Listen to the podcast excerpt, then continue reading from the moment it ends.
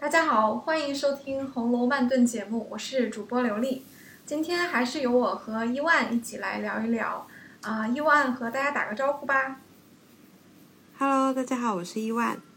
嗯，上一期我们有聊啊，《红楼梦》里的男性里谁比较适合做老公，然后这一期贴出来之后，就有听友给我们留言说，哎，能不能聊一下老婆？啊，当然我们本来就是有这个打算的。所以今天我们就要来聊一聊女性的话题喽，因为刚好我们两个也都是女生嘛，所以这个话题可能不免会有一点主观色彩，但是也还蛮期待的。对，之前我问刘丽，我说，哎，我们聊老公那一期的时候，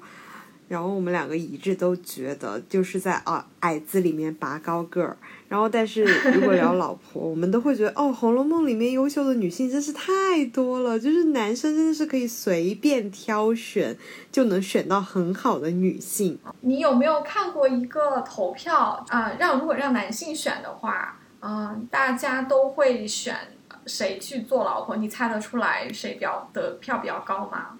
应该是袭人吧，我就老想起那个《鹿鼎记》里面的得票数最高的不就是双儿吗？就是按照男性的视觉，就是要找一个特别能居家过日子，能给你把生活打理的非常好的一位。我觉得袭人应该是蛮高票的。袭人和双儿还真有点像哈，就是就是乖巧，然后比较听话，嗯然后也比较贤惠嗯。曹雪芹给他的一字定评就是贤袭人，就是贤良嘛。那娶妻当然就是要娶贤妻喽。如果男性觉得选袭人做老婆的理想人选的话，我一点都不感到意外啊、那在小姐中间，嗯你觉得谁会比较有人缘？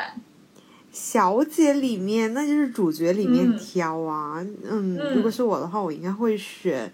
宝钗这样的。你拿得出手啊，出去他也是贤良淑德的那一那一类，然后也能呃回答问题，回答的非常的得体大方，然后也能变成一个很好的贤内助。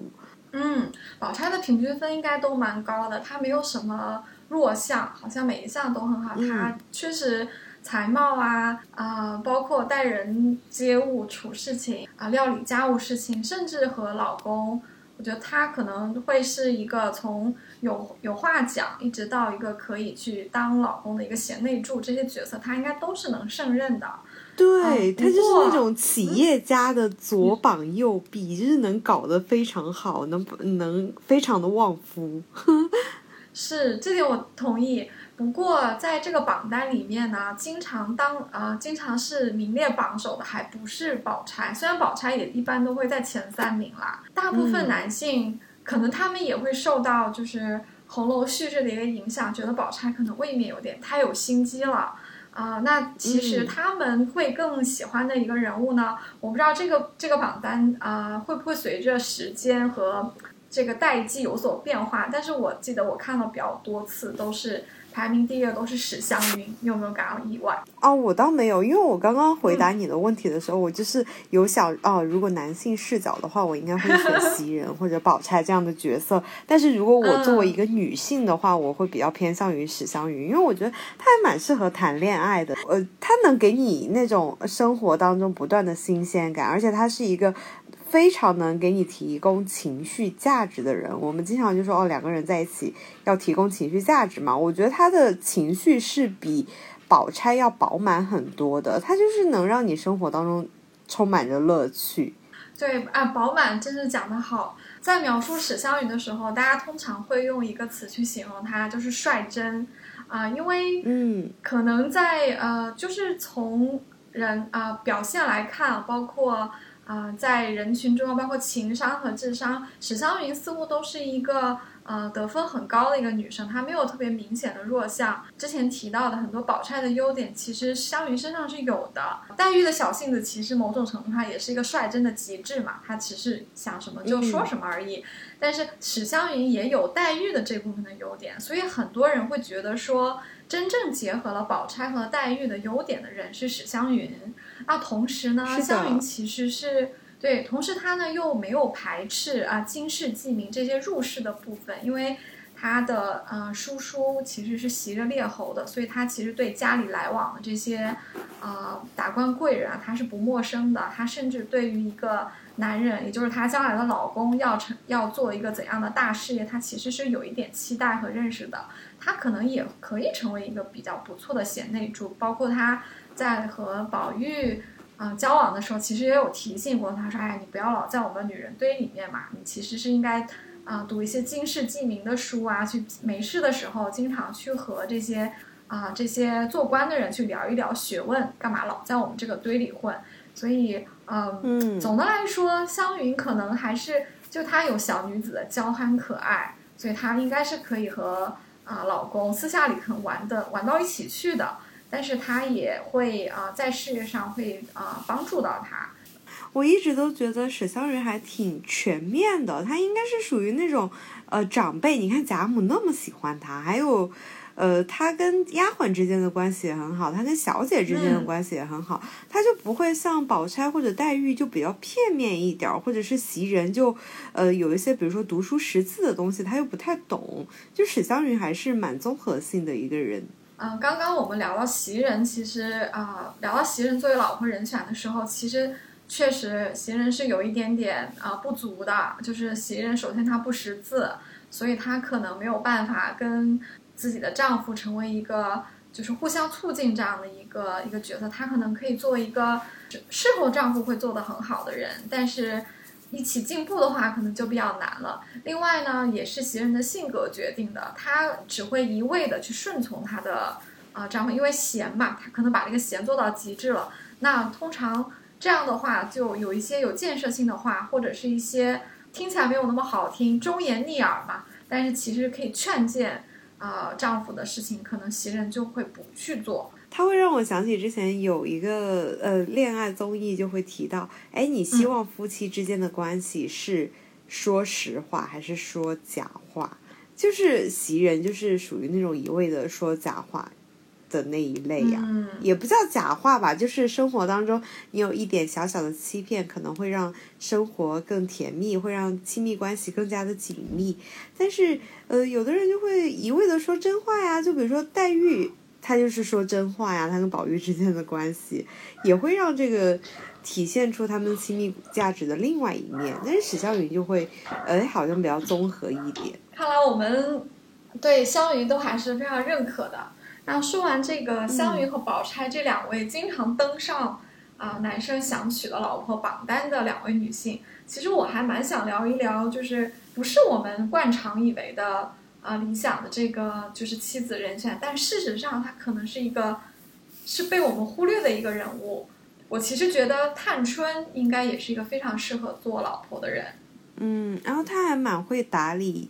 就是家事跟外面的事情的。嗯，探春这个角色呢，嗯，其实是《红楼梦》里比较少见的一个具有现代主义精神的一个女性。我们刚刚聊到的湘云、宝钗，甚至黛玉，其实他们的优点，探春身上都有。比如说，我们喜欢湘云的率真，啊，还有宝钗这种体贴周到，甚至黛玉她其实也有有洒脱和耿直的这一面。就这些这些东西，其实贾探春身上都有。啊，他平时非常的内敛，啊，光芒不会外露。可是他对于啊如何料理家里的事情啊，甚至是啊，就是小到啊，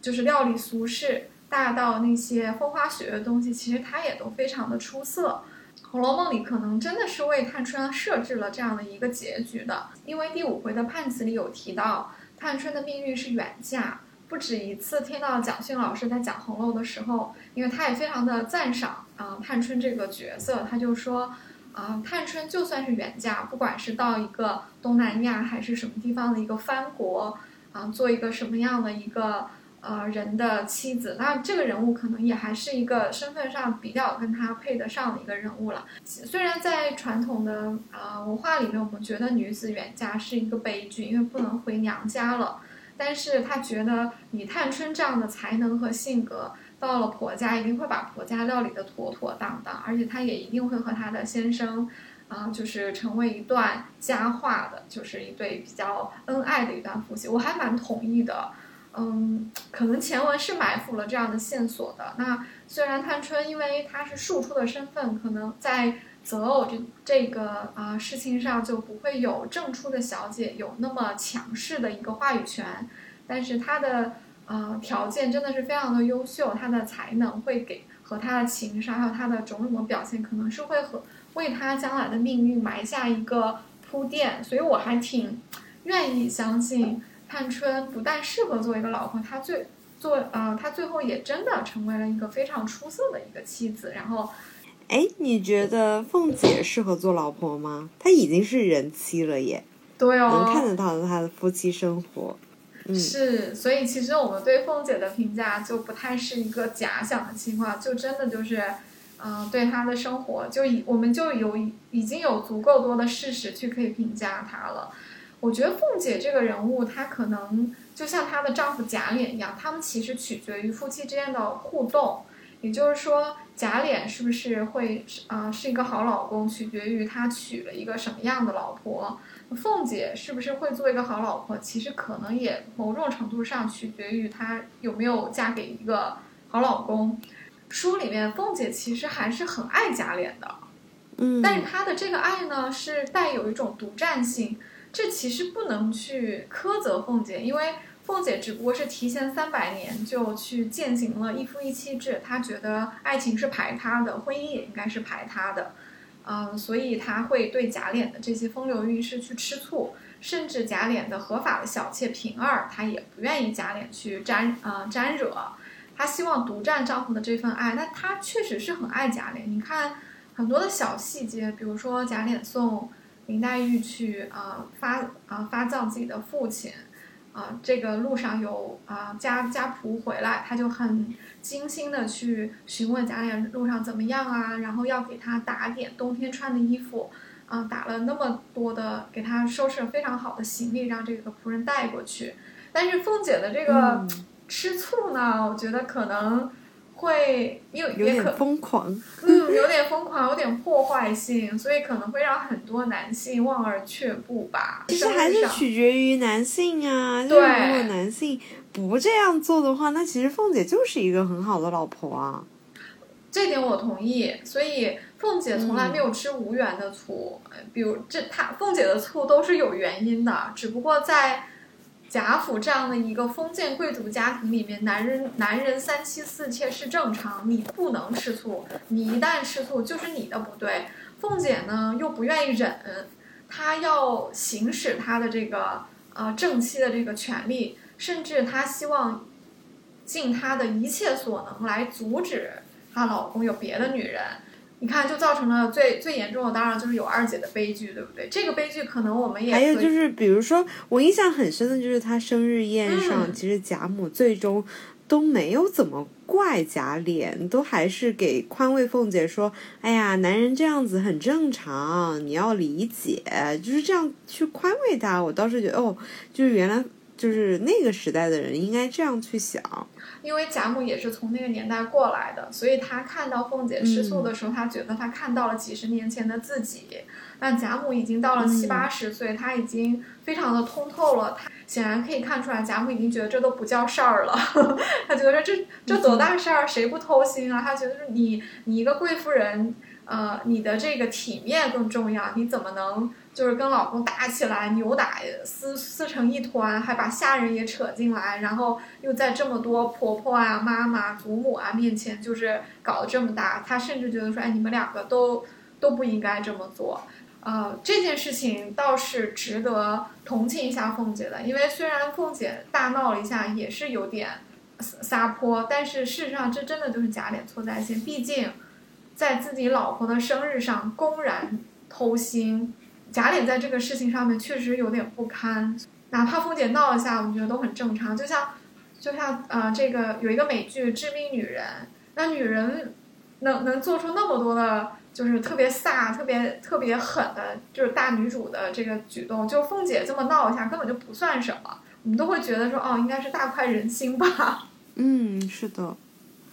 那我们聊了那么多，还有一个主角没有聊啊，就是黛玉。为什么从始至终好像黛玉都不在我们的考考虑里面？哎，我不同意哦。虽然因为我们是女性，所以我们可能来讲谁适合做老婆，多少是没有呃缺少一点点公信力啊。但是我不妨引用一位男性的视啊观点来来聊。嗯，在我之前有听过南京大学的啊潘之常教授讲《红楼》里的爱情，呃，他就很不同意一个说法，说和林黛玉谈恋爱，然后和薛宝钗结婚，因为这个听上去似乎是你好处都占了。潘之常教授就不太同意，他说，呃，他说林黛玉是一个对爱情有要求的人，你看他对宝玉的种种的。不妨看作是一种调教哈，但是如果说你成功的就通过林黛玉的爱情测试的话，你成为他心中那个唯一的那个人的话，其实黛玉对你是非常非常的好，而且是很忠诚的。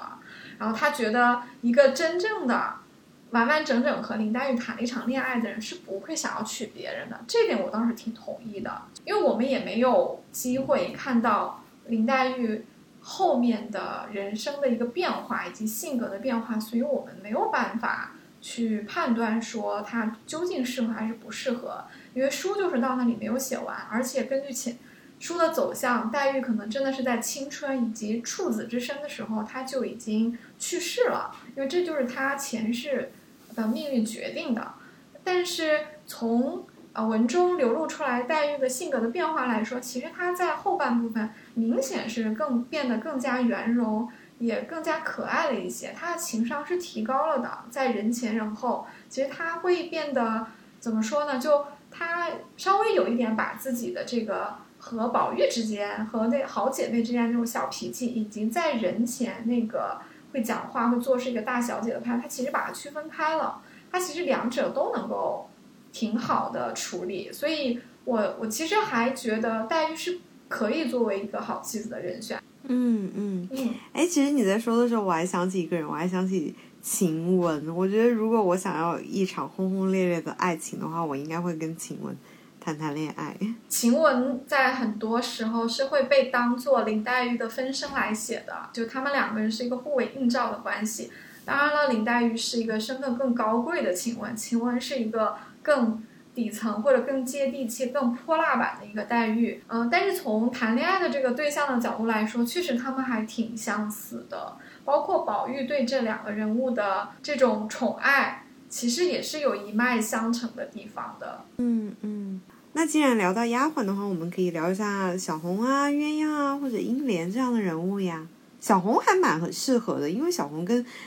贾云他们两个夫妻关系还蛮好的。说到这里，我突然觉得小红和探春有点像，就他们身上都有很强的现代女性的这个觉醒的意识。因为你看，小红无论是给自己呃寻找工作上的机会，以及她其实是通过她其实是自己自由恋爱找到了贾云的。对一个女生来说。嗯，嗯事业和爱情都是自己争取来的。其实这样的女性是非常有光彩的。虽然她的出身很一般，但我相信小红后面的人生其实是有翻篇的。她可能也会是一个和自己的先生一起去一起奋斗啊，然后一起把家经营的很好。同时，他们可能也，她和贾云是一对志趣相投的，年纪也差不多，价值观很吻合的一对夫妻。所以。我同意，我觉得小红不但适合做老婆，她其实还有一点点超越时代。就嗯，是的。说到丫鬟，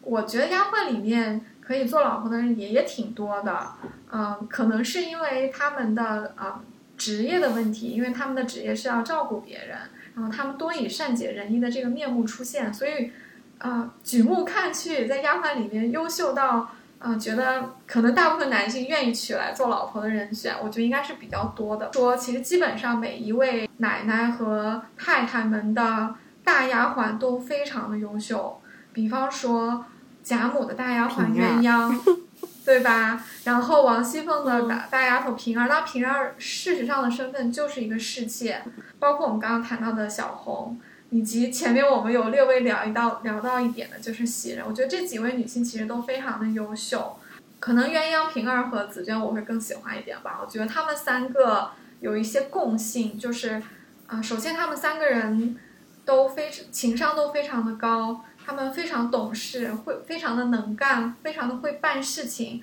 而且她们对主人真的是非常的忠诚。除此之外，这三个人还有另外一个共同点，就是他们其实都非都敢于去驳主子的面子，就是其实敢于和主子不同意他们的做法，敢于提出相反的意见。其实文中有提过说，鸳鸯的好处就有一条，说大家都顺着老太太的意思奉承她，不敢去呃不敢去呃这个提出相反的看法。他说鸳鸯是敢的，他会他会提提醒说，哎老太太你又糊涂了，怎么怎么地。但是他说的非常的呃他说的又呃又善解人意，又又好听，对，又好听又发嗲的口吻说出来，然后老太也不觉得鸳鸯是在说他糊涂了，反而是觉得。哎呀，我调教出来的孩子这么好啊！哎呀，他你说的是就照你的办吧，对吧？所以你看，这个不就是《还珠格格》里面的晴儿吗？对呀，你看鸳鸯这么优秀，就他就优秀到了连假设这样一个大老爷，这不就看上他了吗？就是要把鸳鸯娶过来做小老婆嘛。所以鸳鸯适合做老婆，这个在书里是有认认证的哈。呃，平儿也是，平儿也是敢于。啊，人前人后，在很多事情上，他敢于不同意王熙凤，他甚至敢于拿别不同的主意的。所以我觉得平儿也很有魄力。但是他在人前，他也会很顾及王熙凤的面子。而且事实上，他属于对别人好的同时，他并不会损害凤姐。所以平儿是真的是非常难得的一个。对王熙凤来说，他是一个助理啦。但是对贾琏来说，如果平儿有机会，呃，成为。呃，成为他真正的小妾的话，其实平儿也是一个非常好的贤内助的。哎，说到英莲，我有一个小问题想岔开一下。啊，你觉得英莲或者说香菱吧，你觉得她爱薛蟠吗？我觉得一开始是不爱的，但是她作为那个时代的女性，在一起之后就变得爱了。所以你觉得英莲可能是爱薛蟠，但其实更多的是一个被迫的成分，或者说是日久生情，或者说嫁鸡随鸡，嫁狗随狗。应该算是日久生情吧，因为你看他后面去学诗啊、认字啊那些，我觉得都是他主动去做的呀，就是他要融入那个社会，要融入他那个阶级了。就有点像我们现代社会通过一些相亲，然后你觉得哎这个人好像蛮适合结婚的，然后你跟他在一起之后，然后你才慢慢的爱上他，然后你们甚至结婚之后你才喜欢他的。我一我身边有好多这样的女性，我也问过她，哎你喜欢你老公吗？她说哦结婚的时候。其实不喜欢，只是那个时候适合结婚，适合谈恋爱，然后慢慢在一起了才有的感情。我觉得跟薛蟠和英莲这一对有一点像，就都是先结婚后恋爱。是我记得以前有过有听过一个啊讨论，就很有意思的讨论，就是啊香菱爱不爱薛蟠？当时我是听台湾大学的欧丽娟老师讲，她觉得虽然她也是女性啊，她又提出了一个。很多人不会想到的一个观点，他说香菱是爱薛蟠的，为什么呢？书里面是有一个非常小的细节的，薛蟠在外面吃酒，然后他勾引这个柳湘莲没有成功，因为柳湘莲，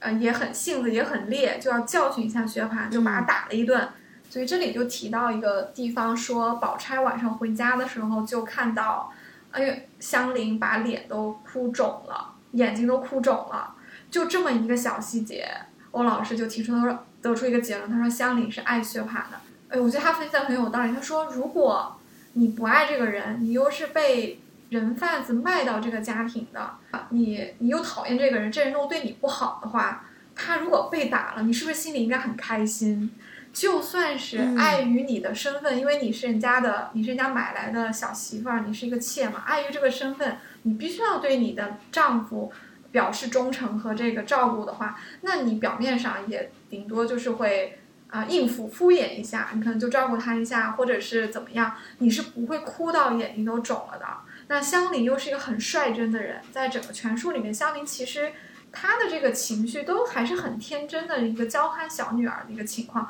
所以如果香菱眼睛哭肿了的话，应该可能她对薛蟠就是真的有感情。嗯。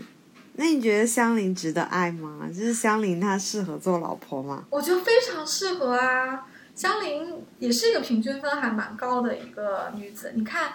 首先啊，香菱是不是大美女？其实，在书中一出现的时候，嗯，通过贾琏这么一个有点好色的这个公子哥的眼光，就已经说出来了，香菱长得非常好看。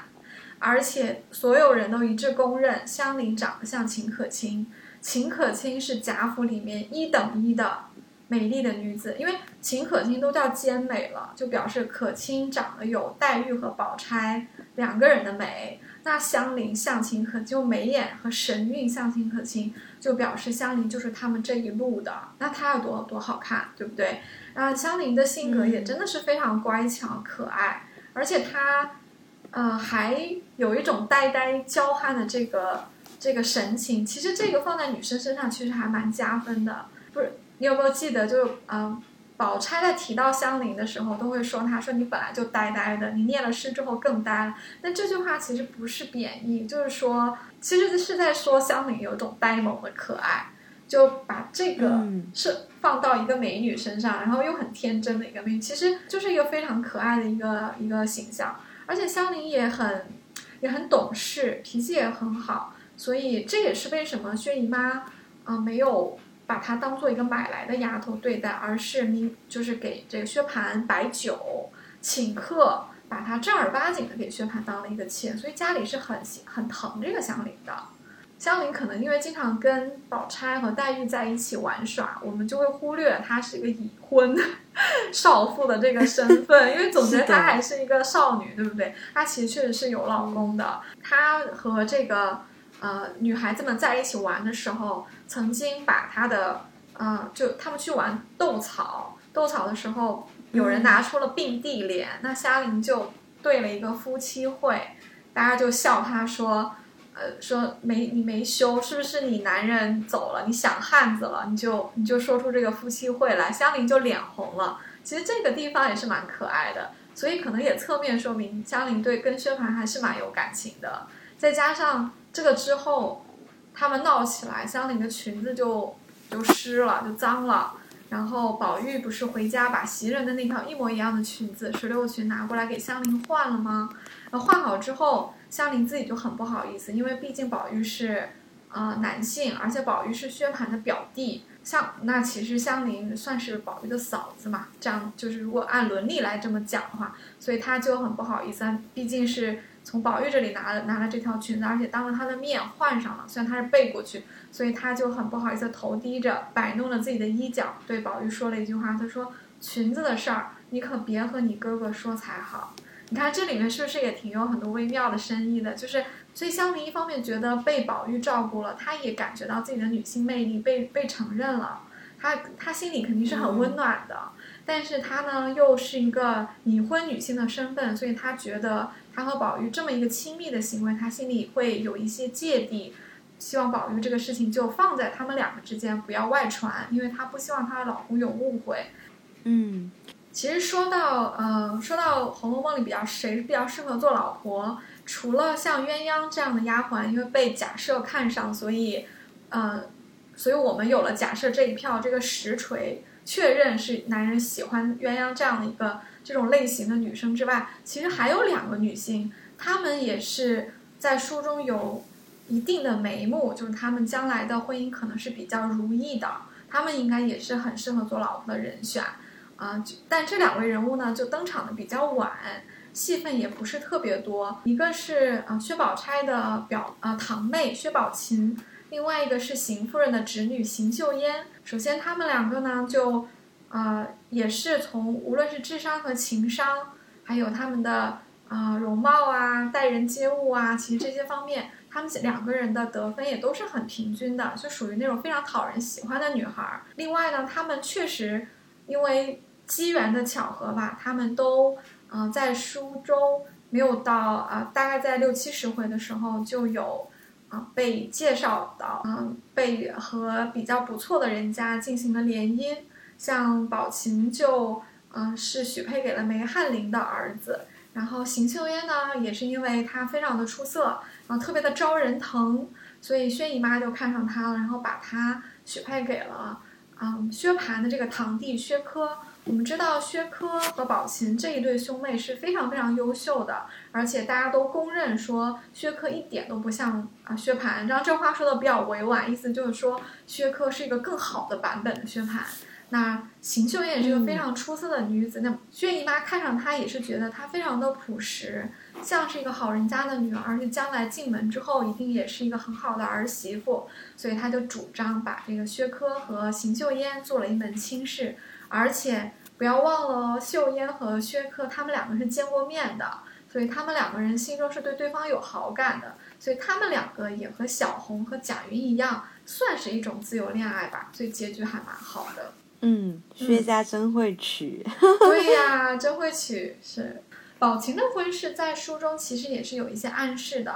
呃，首先，宝琴一出场的时候，我们就知道她上京来就是为了啊去嫁给梅翰林的儿子。但是因为啊长幼有序，所以说要。但是很奇怪的是，宝琴似乎在。贾府住了相当长的一段时间，而这段婚事后面就没有人再提了，所以有一些讨论说，是不是宝琴和梅翰林的儿子的婚事黄了？因为啊，宝琴从家里来来京城这个路是很长的，梅家怎么可能没有等到宝琴到就就去外地赴任了呢？好像是他们想要退掉这门婚事的一个一个意思，呃，这个可能。不排除有一点点是薛家衰落了，梅翰林家可能有一些想法的原因，当然也有可能真的就是一个巧合，这个我们不知道。但至少，呃，从后从宝琴在贾府遇到的这个待遇来看，她和梅翰林的儿子的婚事应该是得到了一个巩固的，因为她一进贾府就凭借她的这个美貌、可爱、聪明伶俐，一下子就得到了这个贾母的喜欢。贾母让王夫人收了她做义女，那宝琴的身份就不一样了，她就是贾府的啊干女儿。伦理来说，她也就是元春当时还在宫中做贤德妃，她也就是元春的一个干妹妹。这些风声一定也是会传到梅翰林的耳朵里的。这个就薛家和梅家的这个呃联姻，即便曾经有过一点松动的迹象，也会因为宝琴被。贾府收为义女这一件事情得到一个很大的价值，等于说她又多了一个靠山嘛。而且从嗯对宝琴的无论是诗文，还有她的一些命运的一个预测走向来看，她似乎还是一个嗯有一个比较圆满的结局的。所以有理由相信她可能最后是会嫁给了雷翰林的儿子，然后有一个也成了一个比较不错的妻子。哎，天呐，婚姻真复杂。传说中的恋爱只是两个人的事情，结婚是两个家族的事情。真的到了《红楼梦》里面，体现的淋漓尽致。都不知道听我们这期节目的朋友们是已经结婚的，还是正在单身。其实可以给我们留言，你们对于婚姻的看法和你们觉得《红楼梦》里面比较适合结婚的女性究竟是谁呢？或者是谁不适合结婚呢？对啊，可能会有漏网之鱼哦，可能有一些人物没有被我们聊到，然后他们可能身上有非常啊不错的闪光点，然后也欢迎大家留言告诉我们，我们尤其欢迎啊男性的观点，因为我们两个都是女生嘛，所以我们在讲这个话题的时候，好像在选闺蜜，好像在给闺蜜打分哦，她这么优秀。怎么怎么样？但是每个人都很好，对啊，对啊，都很优秀。是的，是的。可是男生可能就会有完全不一样的视角，所以我们也很想听听你的看法。那我们今天就聊到这里吧，嗯，拜拜。嗯，好的，拜拜。